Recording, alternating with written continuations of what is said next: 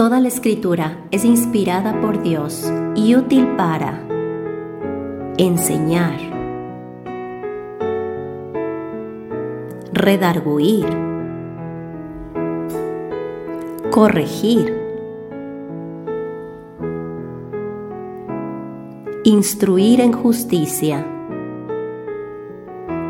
a fin de que el hombre de Dios sea perfecto, enteramente preparado para toda buena obra. Bienvenidos a nuestro estudio bíblico.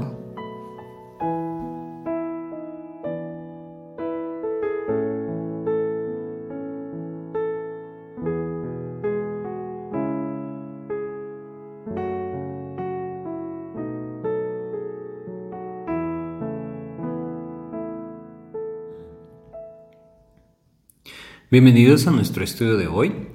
Hoy estaremos compartiendo nuevamente en la epístola a los romanos, en el capítulo 8.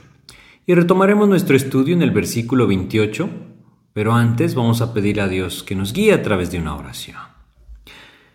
Padre, te queremos agradecer esta oportunidad que tú nos das nuevamente de compartir tu palabra, rogándote que seas tú quien nos guía, Señor, y alienta nuestros corazones, y sobre todo, Padre, quien nos da claridad en la enseñanza de lo que tú nos dejaste escrito.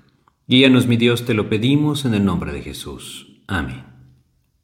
Pues estamos entonces de regreso en Romanos capítulo 8 y en nuestro último estudio estuvimos eh, viendo el versículo 28 que vamos a retomar hoy y vamos a leer Romanos 8, 28 que nos dice, y sabemos que a los que aman a Dios, todas las cosas les ayudan a bien. Esto es a los que conforme a su propósito son llamados. Y entonces estuvimos hablando cómo este versículo es un versículo muy alentador para los creyentes. Debemos identificar que cuando menciona a los que aman a Dios, a los que conforme a su propósito son llamados, está haciendo una referencia a aquellos que están en Cristo. Los que están en Cristo es a quien el apóstol Pablo está escribiendo, a quienes él se refiere cuando dice los que aman a Dios, aquellos que han sido llamados por el Señor. Son dos maneras de referirse a las mismas personas, que son aquellos que a través de la fe en Jesucristo han alcanzado redención. Jesucristo mismo los ha hecho suyos, nos ha llamado, nos ha tomado para ser suyos, y como lo vimos antes en Romanos capítulo 1, por ejemplo, cuando él mismo está dando la salutación a los creyentes en Roma, él dice en el versículo 6, entre los cuales estáis también vosotros, llamados a ser de Jesucristo. Realmente debemos comprender que el anhelo de Dios es que tengamos en mente que Él tiene un propósito y que todo aquello que nosotros vivimos, todo aquello que nosotros hoy estamos experimentando, es porque Dios está cumpliendo su propósito en nosotros. Todo trabaja conjuntamente para glorificar el nombre de Dios en la vida de sus hijos. Habíamos dicho muchas veces este versículo es mal usado para dar consuelo en medio de circunstancias adversas, a muchas personas haciéndoles pensar que tienen que encontrar lo bueno de todo lo que viven. El versículo no dice esto, no dice que no vivamos circunstancias adversas, no dice que todo sea bueno, en el sentido de que nuestras experiencias todas podamos tener un, un aspecto positivo en ellas. Lo que dice es que Dios está encaminando todo para cumplir su propósito en la vida de sus hijos. Y esto nos debe dar esperanza, definitivamente, que nos da esperanza, porque debemos entender, es Dios el que hace que todo obre para bien. Debemos aprender a ver hacia el futuro. Leímos en nuestro estudio anterior aquel ejemplo maravilloso de la vida de José, cuando en Génesis capítulo 50, en el versículo 20, él viendo hacia atrás y viendo todo lo que Dios ha hecho en su vida, cómo todo esto empezó cuando ellos, eh, cuando sus hermanos lo vendieron para ser llevado como esclavo a Egipto, él puede detenerse ahora que Dios ha llevado a cabo su propósito, ver hacia atrás y decir en Génesis 50, 20, vosotros pensasteis mal contra mí, mas Dios lo encaminó a bien para hacer lo que vemos hoy, para mantener en vida a mucho pueblo. Realmente es un ejemplo hermoso de ver cómo todo aquello que Dios está haciendo está encaminando la vida del Hijo de Dios hacia ese propósito de Dios. Debemos verlo nosotros así también. Debemos reconocer entonces que es Dios el que está haciendo, como dice Romanos 8:28, que todas las cosas ayuden, obren conjuntamente para el bien de aquellos que están en Cristo. Y Dios es soberano y Dios tiene ese control. Creo que podríamos ir a Job en el capítulo 13 de Job y leer acá en el versículo 15, un versículo que nos expresa por completo esa confianza que Dios anhela que nosotros tengamos en Él, esa confianza plena en saber que tenemos un Padre perfecto, un Padre que nos ama, que nos ha justificado, que nos ha hecho justos a través de la gracia de Dios por medio de su Hijo. Él quiere que nosotros tengamos esa plena confianza. Job lo dice de esta manera. 13:15 de Job dice, He aquí, aunque Él me matare, en Él esperaré. Esta es su esperanza. Su esperanza está en el Señor. Aun cuando Él mismo le quitara la vida, su esperanza seguiría estando en el Señor, porque Él entiende, Él es el soberano, el Rey de todas las cosas. Nosotros debemos buscar en Cristo tener entonces también esta confianza y descansar por completo. Quiero hacer énfasis en esto, no significa que tenga que encontrar un lado positivo a las cosas que yo vivo. Este es algo que muchas veces nos es sumamente difícil entender porque no conocemos el futuro, pero debemos confiar, confiar en que Dios está llevando todo a ese propósito perfecto. Su soberanía es la que nos lleva a esto. Todo, todas las dificultades, todos los dolores que muchas veces el mundo puede traer, siempre debemos reconocer que nuestro Dios soberano está al control. Saben muchas veces, como lo vimos anteriormente en este mismo estudio de Romanos 8, el mundo perseguirá al creyente y esto traerá también aflicción a la vida del creyente, pero aún en medio de todo esto debemos reconocer, Dios está al control y ¿quién puede vencerle al Señor? Estudiando este pasaje se me venía a la mente Jeremías capítulo 20 y quiero compartir con ustedes el versículo 9 y 11 de Jeremías 20 un profeta que Dios usó para dar un mensaje tremendamente fuerte, el mensaje previo a la cautividad, a la destrucción de Jerusalén. Llegó el momento en que él dijo, ya no puedo más. Dice Jeremías 29, y dije, no me acordaré más de él, ni hablaré más en su nombre. Fíjense cómo Jeremías llegó a este punto. Él dijo, no más, Señor, no presentaré más tu mensaje. La adversidad era demasiada. Sin embargo, dice, no obstante, había en mi corazón como un fuego ardiente metido en mis huesos. Traté de sufrirlo y no pude. Y el versículo 11 agrega, Mas Jehová está conmigo como poderoso gigante. Por tanto, los que me persiguen tropezarán y no prevalecerán, serán avergonzados en gran manera, porque no prosperarán, tendrán perpetua confusión que jamás será olvidada. En medio de su dolor, en medio de su prueba, en medio de la tribulación, de la persecución, de aquellos que acechaban su vida, Jeremías pudo levantar sus ojos y decir, Jehová está conmigo como poderoso gigante. Él va adelante y cumplirá su propósito. Romanos 8:29 nos habla de esto, perdón, 8:28 nos habla de esto. Sabemos que aquellos que estamos en Cristo, aquellos que aman a Dios, aquellos que han sido llamados por el Señor para ser llevados a su propósito, en sus vidas, Dios está haciendo que todo obre conjuntamente para bien en todo lo que estamos nosotros hoy sobrellevando en nuestras vidas. Así es que debemos entenderlo y siempre debemos recordar un versículo como, como Juan capítulo 16, versículo 33, que anteriormente meditamos en él también. Juan capítulo 16, versículo 33. Recordemos, nos dice, estas cosas os he hablado para que en mí tengáis paz. En el mundo tendréis aflicción, pero confiad, yo he vencido al mundo. Ahí debemos poner nuestros ojos, esa victoria que el Señor ya tiene esa victoria que Él ya obtuvo, la obtuvo en la cruz, la obtuvo en la resurrección. Y esa victoria es, nuestra también, en Cristo. Romanos capítulo 8, si nos adelantamos al versículo 37, nos dice, antes en todas estas cosas somos más que vencedores por medio de aquel que nos amó. Debemos reconocer algo, estamos estudiando en este pasaje de Romanos 8 esa seguridad eterna que nosotros tenemos. Y esta seguridad eterna nos tiene que llevar a contemplar versículos como estos. Todas las cosas están ayudando para que Dios cumpla su propósito en nosotros. Él no va a dejar de cumplirlo. Él tiene un claro propósito para nuestras vidas. Lo importante y aquello que nosotros hoy debemos preguntarnos es, ¿estoy yo en Cristo? ¿Estoy yo entre este grupo que Él llama los que aman a Dios, los llamados conforme a su propósito? Si yo, estado, si yo estoy en Cristo, si he puesto mi fe en Jesucristo, si por fe le he recibido a Él como el Señor y Salvador de mi vida, he venido en arrepentimiento y le he reconocido como mi Señor y Salvador, y estoy en Cristo, entonces yo estoy en este grupo y puedo descansar. Puedo descansar que a través de Cristo no solamente todas las cosas en mi vida están obrando para que el propósito de Dios se cumpla en mí, sino puedo descansar en esa seguridad eterna que el Señor me da, me dice que tengo en Romanos capítulo 8. De tal manera entonces que nosotros podemos gozarnos, gozarnos en saber que estamos seguros en Cristo. Este versículo, versículo Romanos de Romanos 8, 28, nuevamente quiero tocar este tema, dice a los que conforme a su propósito son llamados. Y vamos a leer el versículo 29, dice, porque a los que antes conoció también los predestinó, para que fuesen hechos conformes a la imagen de su Hijo, para que Él sea el primogénito entre muchos hermanos. No debemos perder de vista lo que une estos dos versículos, es el propósito de Dios. Dios tiene un propósito con sus hijos y nuevamente debemos recordar Aquellos que aman a Dios, aquellos que son llamados conforme a su propósito, son aquellos que Dios nos dice antes conoció, son aquellos que dice que Él predestinó para algo específico, fuesen hechos conformes a la imagen de su Hijo. ¿Para qué? Para que entonces el Señor sea, como dice acá, el primogénito entre muchos hermanos.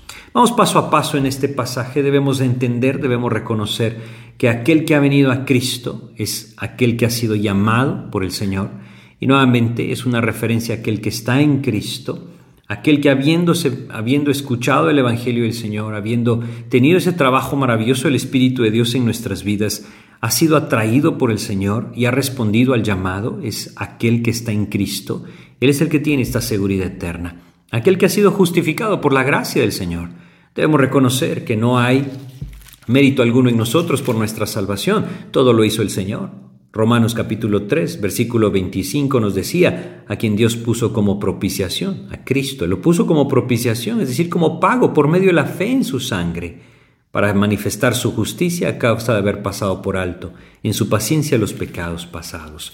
Todo aquello que Dios puso a un lado era porque un día sabía Jesucristo lo pagaría. Y es por sus méritos que nosotros podemos tener seguridad, seguridad eterna. Somos llamados por el Señor y al atender el llamado estamos dentro de su plan. Y debemos reconocer aquí algo sumamente importante. Debemos reconocer que la predestinación es una doctrina que tiene que ver con el creyente. No debemos confundirnos en esto. Dios nos ha llamado para ser hijos suyos y no somos hijos suyos a través de la adopción, como lo vimos anteriormente, somos hijos suyos a través del nuevo nacimiento. Si nosotros vamos a Efesios, en el capítulo 1 de Efesios, nosotros Leemos acá acerca de esta enseñanza, debemos reconocer, la predestinación es una enseñanza para el creyente, no para el incrédulo. En Romanos, eh, perdón, Efesios, en el capítulo 1, nos dice acá en el versículo 5, en amor, en amor, habiéndonos predestinado para ser adoptados hijos suyos por medio de Jesucristo, según el puro afecto de su voluntad. Nuevamente debemos reconocerlo. La adopción es el ser llevados a ese momento de la gloria, como lo hemos visto en Romanos capítulo 8. Es el tener entonces esa semejanza a, nuestro Señor Jesucristo, ese cuerpo transformado que nos permite ser administradores de la herencia que el Señor nos ha otorgado. Dios nos llama entonces a poner nuestros ojos en esta seguridad eterna. El Señor es el que ha hecho todo. Quisiera leerles una, una breve eh, un breve comentario de J. Vernon McGee con respecto a este pasaje. Él, dice lo siguiente, un jovencito quería formar parte de la iglesia y los diáconos le estaban haciendo algunas preguntas y le dijeron, ¿cómo te salvaste? Él les contestó, Dios hizo su parte y yo hice la mía. Le volvieron a preguntar entonces, ¿cómo es eso de que Dios hizo su parte y tú la tuya? Él les contestó, la parte de Dios es salvarme, mi parte es la de pecar. Yo corrí de su presencia tan rápido como mi corazón pecaminoso y mis piernas rebeldes me podían llevar. Él corrió detrás de mí hasta que me alcanzó. Esa es la manera en que yo fui salvo, decía J. Vernon McGee. Es la manera en la que todos nosotros venimos al Señor. Pero debemos entenderlo de una forma muy clara. No nos confundamos con la predestinación. Nadie está predestinado en la Biblia para perderse como nadie está predestinado en la Biblia para salvarse, la predestinación es una doctrina para el creyente. Que Dios, como dice este pasaje, nos conoció antes de la eternidad, es una realidad y es hermoso. Y eso no significa que Él no se interese en el resto de personas. Debemos entender que el incrédulo puede atender el llamado, creyendo en Cristo. Y yo quisiera mencionarles varios versículos que debemos tener en mente para esto. Juan capítulo 5, por ejemplo, nos dice en el versículo 24, Juan en el capítulo 5, versículo 24, el Señor Jesucristo mismo dice lo siguiente, Juan 5, 24, nos menciona acerca de la salvación. Dice acá, Juan capítulo 5, versículo 24. De cierto, es cierto os digo, el que oye mi palabra y crea el que me envió, tiene vida eterna, y no vendrá condenación, mas ha pasado de muerte a vida. Y un llamado del Señor, atender ese llamado, a escuchar su voz y venir al Señor Jesucristo. Juan capítulo 3, versículo 36 también nos menciona, el que cree en el Hijo tiene vida eterna, pero el que rehúsa creer en el Hijo no verá la vida, sino que la ira de Dios está sobre él. Si nosotros vamos a Apocalipsis capítulo 22, es un pasaje que me parece muy importante de recordar en un aspecto como este. Y estamos hablando acerca de la seguridad que tenemos en Cristo. Sin embargo, por la confusión que existe en nuestros días con respecto a este tema, estamos viendo esto. Nos dice Apocalipsis capítulo 22, versículo 17, y el Espíritu y la esposa dicen, ven, y el que oye diga, ven, y el que tiene sed, venga, y el que quiera, tome del agua de la vida gratuitamente. Saben ustedes, debemos reconocer claramente que el mensaje para el incrédulo es la invitación la invitación a venir y tomar del agua de la vida. Este es el llamado, algunos lo rechazarán, como nosotros tristemente vemos que el Señor Jesucristo les dijo a aquellos fariseos en Juan capítulo 5 versículo 40, donde el Señor Jesucristo les dice lo siguiente, Juan capítulo 5 en el versículo 40, Él dice, y no queréis venir a mí para que tengáis vida. Lastimosamente muchos rechazan este llamado del Señor, otros lo, otros lo toman y encuentran salvación en Cristo. En Juan capítulo 6, versículos 68 y 69, nosotros también leemos lo siguiente, Juan 6, 68 y 69. Le respondió Simón Pedro, Señor, ¿a quién iremos? Tú tienes palabras de vida eterna, y nosotros hemos creído y conocemos que tú eres el Cristo, el Hijo del Dios viviente. Qué contraste, ¿no? Uno que escuchó el mensaje, Dios mismo le dijo, Jesucristo mismo le dijo, es mi Padre el que te mostró estas cosas. ¿Por qué debemos reconocer? Es Dios el que obra en nuestras vidas. No hay mérito alguno en la salvación del hombre. Dios es el que obra todo. Sin embargo, también debemos reconocer que en el momento indicado el Señor toca la puerta y nosotros entonces debemos escuchar. Dios anhela que todos vengan al conocimiento de su gracia. Todo esto debemos reconocer. Es el plan y propósito soberano del Señor. Juan 6:44 nos dice, Juan 6:44, Ninguno puede venir a mí si el Padre que me envió no le trajere, y yo le resucitaré en el día postrero. Ninguno de nosotros hizo algo para alcanzar su salvación. El Señor Jesucristo lo hizo todo. Él mismo nos atrajo, él mismo nos atrapó, podríamos decir, y nos trajo al conocimiento de su gracia. Si alguno ha venido a Cristo, si alguno ha atendido este llamado, entonces es parte de aquellos que son hijos de Dios y tienen un propósito eterno predestinado en sus vidas ser hechos a la imagen de su Hijo, ser adoptados como hijos suyos. Como lo vimos antes, la adopción es la redención de nuestro cuerpo. Lo leíamos también esto en Romanos capítulo 8. Si recordamos esta parte del versículo 23 en donde dice al final, esperando la adopción, la redención de nuestro cuerpo. Si estamos en Cristo, estamos ahí, en esa posición, y será maravilloso poder tener esta seguridad. Es decir, es maravilloso. Si alguno no ha venido a Cristo, si alguno no ha atendido este llamado, ahora es el momento de hacerlo. El Señor Jesucristo dijo en Mateo 11:28, venid a mí todos los que estáis trabajados y cargados, y yo os haré descansar. Y en Juan capítulo 6, versículo 35, estábamos leyendo Juan capítulo 6, leamos el versículo 35 y luego leeremos el versículo 40, Juan 6, versículo 35. El Señor dice lo siguiente, Jesús les dijo, yo soy el pan de vida. El que a mí viene nunca tendrá hambre, y el que en mí cree no tendrá sed jamás. Y el versículo 40, y esta es la voluntad del que me ha enviado, que todo aquel que vea al Hijo y cree en Él tenga vida eterna, y yo le resucitaré en el día postrero. Cuando venimos a Cristo, entonces tenemos esa promesa maravillosa del Señor. Él cumplirá su propósito. Aquellos que estamos en Cristo, que a través de la fe en Jesucristo hemos sido hechos hijos de Dios, al haber nacido de nuevo a través de la redención, de la regeneración del Espíritu, como Tito capítulo 3 versículo 5 nos enseña, tenemos esa promesa de Dios, esa seguridad eterna. Un día seremos glorificados, como lo hemos estado viendo en Romanos capítulo 8. Si alguna persona que hoy escucha este mensaje no está en Cristo, debe entender que su necesidad es venir a Cristo, es atender ese llamado del Señor, poner sus ojos en el Señor y reconocer su pecado le separa de Dios, pero en Cristo puede tener reconciliación. El llamado de Dios es este. Y del versículo 29 que leímos anteriormente, nosotros vemos una cadena en secuencia, desde la eternidad pasada hasta la eternidad futura. Cinco palabras que hacen una cadena, que han tenido de alguna forma mucha, mucho protagonismo en muchos medios y que son importantes de reconocer. Dice Romanos 8:29, porque a los que antes conoció, también los predestinó para que fuesen hechos conformes a la imagen de su Hijo, para que Él sea el primogénito entre muchos hermanos. Aquí nos dice antes conoció. Es una palabra muy importante, una frase muy importante. Y esto habla de la eternidad pasada, ese propósito eterno del Señor. Yo solamente quiero recordarles, la predestinación es una doctrina para el creyente. Lo que Dios nos está llamando es a venir a Él. Pero debemos reconocer que aquellos que hemos venido a Él fuimos conocidos de antemano por Cristo. Este, como dice acá, este conocer de antemano es parte de la omnisciencia del Señor. Y en 1 Pedro 1.20 se nos habla de Cristo como aquel que fue destinado para ser el Cordero de Dios que quitaría el pecado del mundo.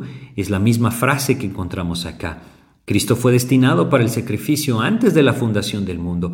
Así nosotros, en la gracia y misericordia de Dios, Dios nos dice, nos conoció antes, que recibiríamos su gracia, que vendríamos a su gracia. El conocer no solamente significa saberlo, porque cuando Dios se refiere a Israel en Oseas capítulo 13, versículo 5, por ejemplo, Él dice que conoció a Israel. Y esto no significa que Él no conocía a los demás pueblos, simplemente significa que Él tenía un plan específico para Israel. Cuando Dios habla de un conocimiento previo de un hombre o de una nación, significa que Dios tiene un plan para ese hombre o para esa nación. Hablar de conocimiento previo y de propósito preordenado de Dios, según un experto en traducciones griegas de la Biblia, como lo fue Vincent, no es lo mismo. Y esto nunca limita la voluntad libre y la responsabilidad del ser humano. Debemos reconocerlo de esta manera. Si nosotros vamos a 1 Timoteo capítulo 2, en los versículos 3 y 4, 1 Timoteo capítulo 2, en los versículos 3 y 4 nos dice lo siguiente, dice acá, porque esto es bueno y agradable delante de Dios nuestro Salvador, el cual quiere que todos los hombres sean salvos y vengan al conocimiento de la verdad. Dios anhela que todos los hombres alcancen salvación a través de la fe en Jesucristo.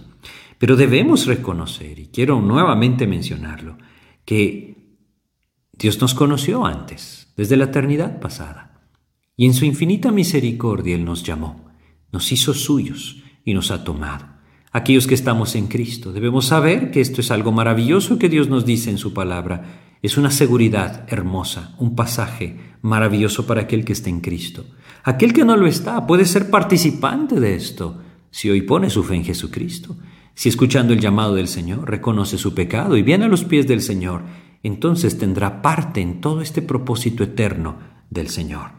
Dios está anhelando, como leímos acá en 1 Timoteo, que todos los hombres sean salvos. Desde el comienzo Dios quiso que todos los hombres fueran salvos. Sin embargo, la rebeldía en el corazón ha hecho que este plan no se cumpla. Afirmar que un creyente ha sido preconocido antes de la salvación no significa nuevamente que Dios no tenga el anhelo de salvar a todos, ni haya visto ese interés en el resto de la humanidad. Por supuesto que no. Él nos dice en Juan 3:16, porque de tal manera amó Dios al mundo, que ha dado su Hijo unigénito. Dios anhela que todos vengan al conocimiento del Señor. No hay tal cosa como una redención eh, limitada. Si nosotros vamos a Primera de Juan y nosotros leemos en el capítulo 2 de Primera de Juan lo siguiente, Primera de Juan en el capítulo 2, versículo 2, y Él es la propiciación por nuestros pecados, y no solamente por los nuestros, sino también por los de todo el mundo. El sacrificio de Cristo, el pago que Él dio en la cruz, es suficiente para la salvación de todos los hombres. Y solamente que, como lo vimos, Dios está llamando y algunos reciben ese llamado y otros lo rechazan. El anhelo del Señor es que vengamos a su gracia. Romanos 8:29, como vimos, enfatiza que Dios tiene un plan de antemano para aquellos que le reciben. Sí, es bien importante que nosotros lo comprendamos. Romanos 8:29 está hablando al creyente. Está hablando de que Él tiene un plan de antemano para aquellos que están en Cristo que él sabía de antemano que estarían en Cristo, también nos afirma, y también sabría quiénes no. Pero debemos reconocer que el Señor no quiere que ninguno perezca. Él anhela que todos vengan al conocimiento de su gracia. Quisiera leerles cuatro versículos que nos hablan de esto, como segunda de Pedro capítulo 3 en el versículo 9. Segunda de Pedro en el capítulo 3 versículo 9 dice, El Señor no retarda su promesa, según algunos la tienen por tardanza, sino que es paciente para con nosotros, no queriendo que ninguno perezca, sino que todos procedan al arrepentimiento. Ese es el anhelo de Dios. No quiere que ninguno perezca, Él quiere que todos procedan al arrepentimiento. En Romanos capítulo 2, versículo 4, cuando pasamos por este pasaje, nosotros leímos que el apóstol Pablo decía, Romanos 2, 4, o menosprecias las riquezas de su benignidad, paciencia y longanimidad, ignorando que su benignidad te guía al arrepentimiento. Todo lo que Dios está haciendo en la vida del hombre es para guiarle al arrepentimiento, para traerlo a su gracia, para que el hombre pueda abrir sus ojos y ver la necesidad que tiene su Salvador. 1 Timoteo capítulo 2 versículo 4 lo acabamos de leer. Leeremos nuevamente 1 Timoteo capítulo 2 en el versículo 4 nos decía acá el cual quiere que todos los hombres sean salvos y vengan al conocimiento de su gracia. No podemos perdernos en esto. Debemos reconocer que ese es precisamente el anhelo de Dios. Si vamos a Apocalipsis, si leemos nosotros, en Apocalipsis, en el capítulo 2 de Apocalipsis, versículo 21, hay un versículo que, que nos puede hacer temblar. Dice, y le he dado tiempo para que se arrepienta, pero no quiere arrepentirse de su fornicación. Saben, Dios está llamando hoy al pecador a venir a Cristo. Nuevamente, Romanos 8:29 enfatiza que Dios tiene un plan de antemano para aquellos que están en Cristo. Pero Él anhela que todos vengan a Cristo, los que antes conoció. Está mencionando Romanos 8:29, porque a los que antes conoció también los predestinó. Nuevamente, Dios nos conoció como los destinatarios de su favor. Toda idea de mérito humano no existe en la salvación del hombre. Pablo describe la absoluta soberanía de Dios en esto. Sin embargo, conocer de antemano no es lo mismo que predestinar. Cuando dice que nos conoció, Luego dice que nos predestinó. Y nos predestinó a un propósito específico, para que fuésemos hechos conformes a la imagen de su Hijo. Así es que debemos afirmarlo con una claridad absoluta. La predestinación no tiene que ver con el incrédulo.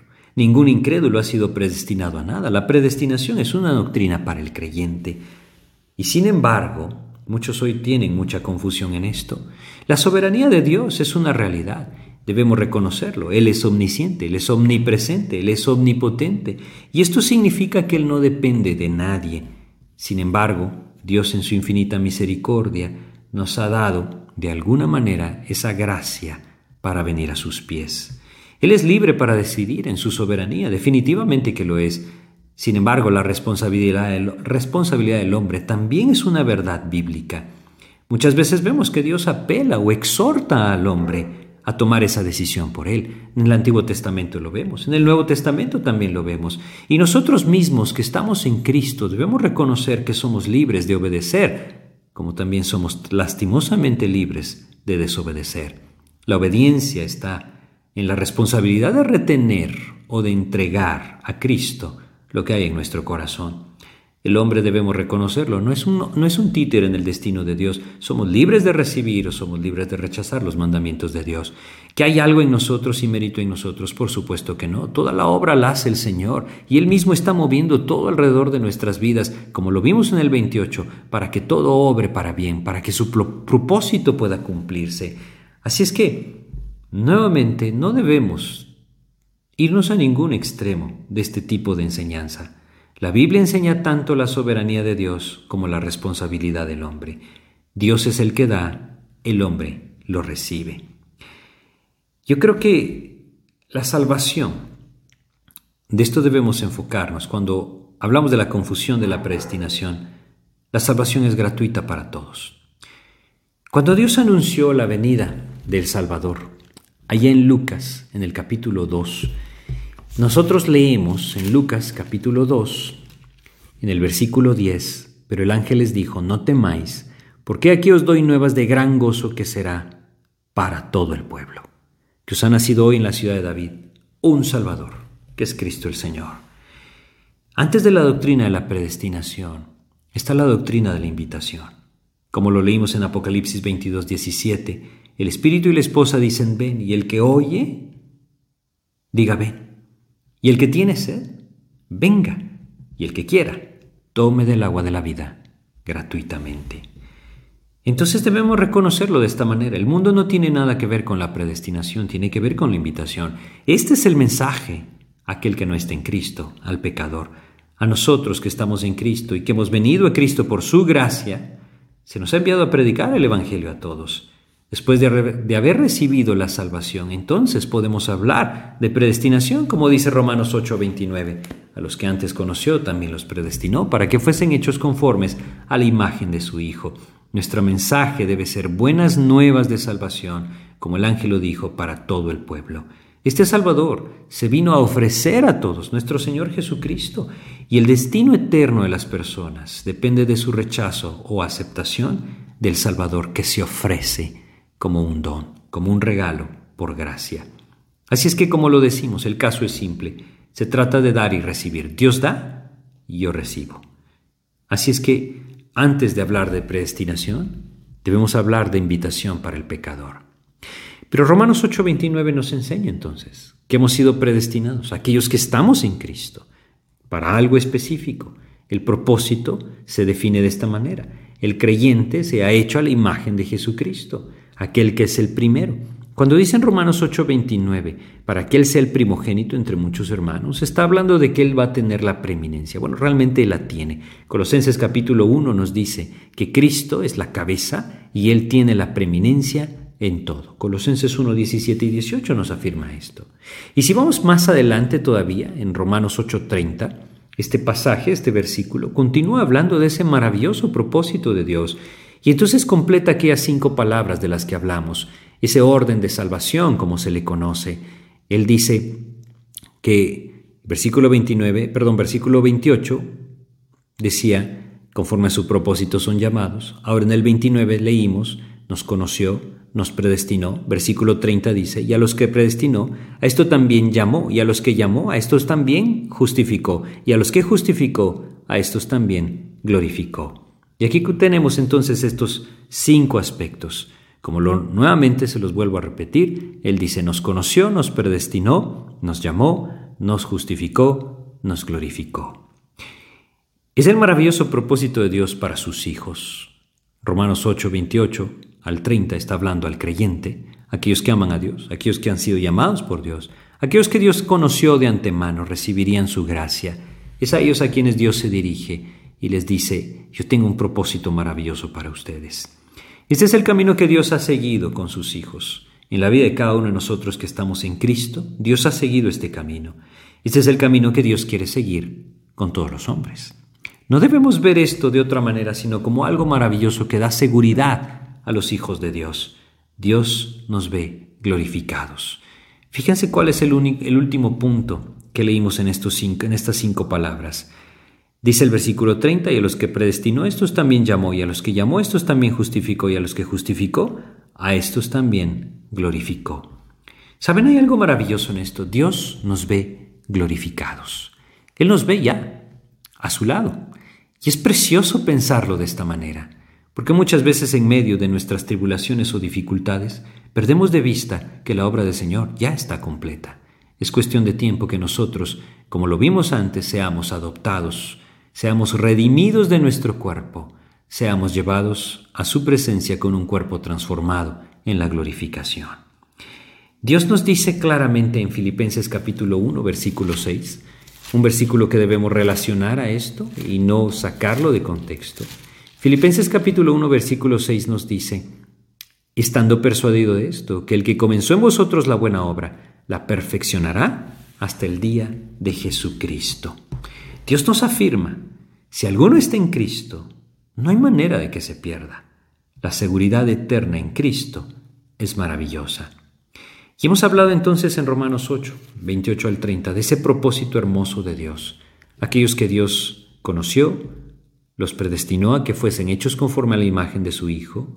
A ellos entonces también llamó, a ellos también justificó. Hablamos de esto cuando pasamos por Romanos capítulo 3. Pero también nos dice que a estos también glorificó. Y esto es la obra completa de nuestro Señor manifestada en la vida de sus hijos. Pero yo quisiera terminar. Quizá hay alguno de ustedes que me escucha que no está en Cristo, que no es parte aún de sus llamados del Señor, que de alguna u otra manera puede identificarse en conflicto, en rebeldía hacia Dios. Dios quiere que nosotros, todos nosotros, vengamos al conocimiento de su gracia. Y cada uno de ustedes que me escucha no es la excepción. Dios nos está llamando. Yo quiero hacerles ver que el Señor Jesucristo vino a buscarles. En Lucas capítulo 19, Él dice lo siguiente. Lucas capítulo 19, en el versículo 10, el Señor Jesucristo afirmó lo siguiente.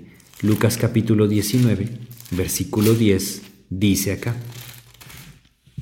Dice, porque el Hijo del Hombre vino a buscar y a salvar lo que se había perdido. Todos nosotros estamos perdidos, estábamos perdidos si, no si estamos en Cristo, aún lo están si no están en Cristo. El hombre está perdido y necesita un Salvador. Dios hizo todo, no hay mérito alguno en nuestra salvación, no debemos obrar, no hay absolutamente nada que nosotros podamos hacer para ganar o, o merecer la salvación del Señor. Simplemente debemos recibirla por gracia pero debemos dar ese paso de fe para recibirla por gracia. Él vino a salvarnos, Él vino a buscarnos. Y cada uno de nosotros que hoy escucha este mensaje puede ser parte de ese plan, de ese propósito hermoso del Señor para una vida eterna a su lado. Romanos capítulo 10 nos dice en el versículo 13 lo siguiente. Romanos capítulo 10 en el versículo 13 nos afirma, porque todo aquel que invocar el nombre del Señor será salvo.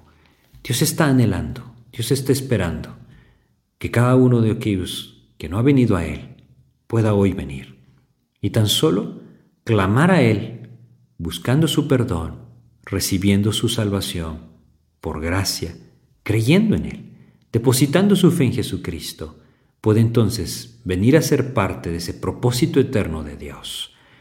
Dios conoce todas las cosas, Dios nos ha conocido de antemano y Él nos está llamando a venir a Él.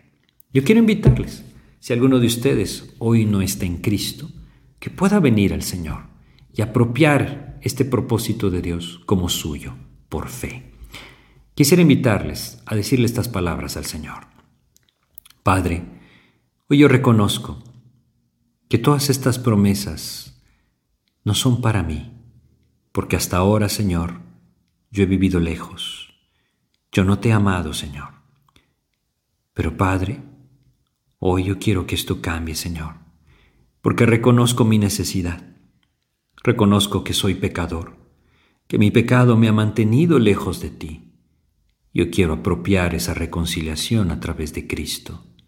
Es por eso que hoy, Señor, yo vengo a ti, arrepentido de mis pecados, pidiéndote que me perdones, que me limpies.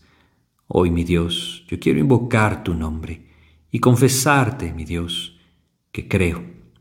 Creo que tú enviaste a tu Hijo Jesucristo a morir en la cruz para pagar mis pecados. Creo que le levantaste de los muertos para darme salvación. Y hoy, Señor, yo por fe le recibo. Te abro mi corazón, Señor Jesús, y te recibo como Señor y Salvador. Hazme tuyo, hazme parte de tus llamados. Llévame, Señor, a ser parte de tu cuerpo. Toma mi vida y dame, Señor, esa salvación. Por fe te recibo y lo creo en el nombre de Jesús. Amén, Señor.